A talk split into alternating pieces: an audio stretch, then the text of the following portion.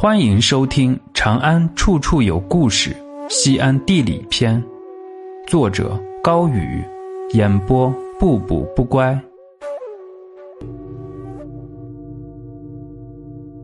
汉朝的经济中心六村堡，西安方言把有城墙的集镇叫做堡，带有堡的地名一般来源于宋明以后。六村堡的历史最早可以追溯到汉朝。由于汉长安城所在的位置在西安的西北，所以六村堡和汉长安城密不可分。这里曾是大汉王朝的西市，往来商贩众多，属于经济活动中心。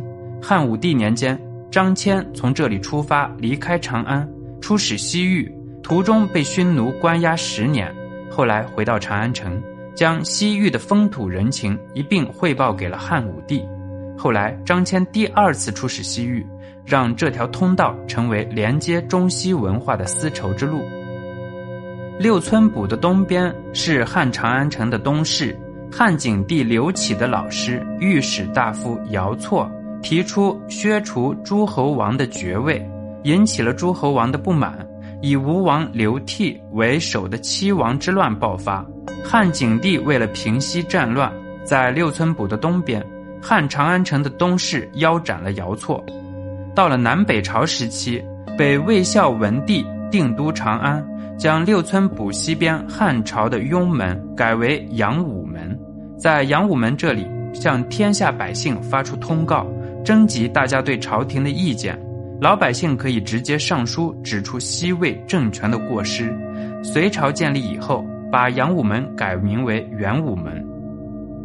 唐朝的时候。将西安城北修建成静院，这里成了静院西边偏北的一道门。唐朝以后，这里形成村子。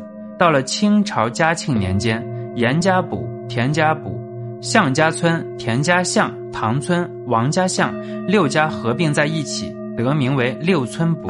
至此，六村堡的名字经过汉长安城的政治经济中心，到隋唐长安城皇家园林的大门，再到村子的名字。一波三折，我们熟悉的六村堡或许是一座立交桥，或许是一处收费站。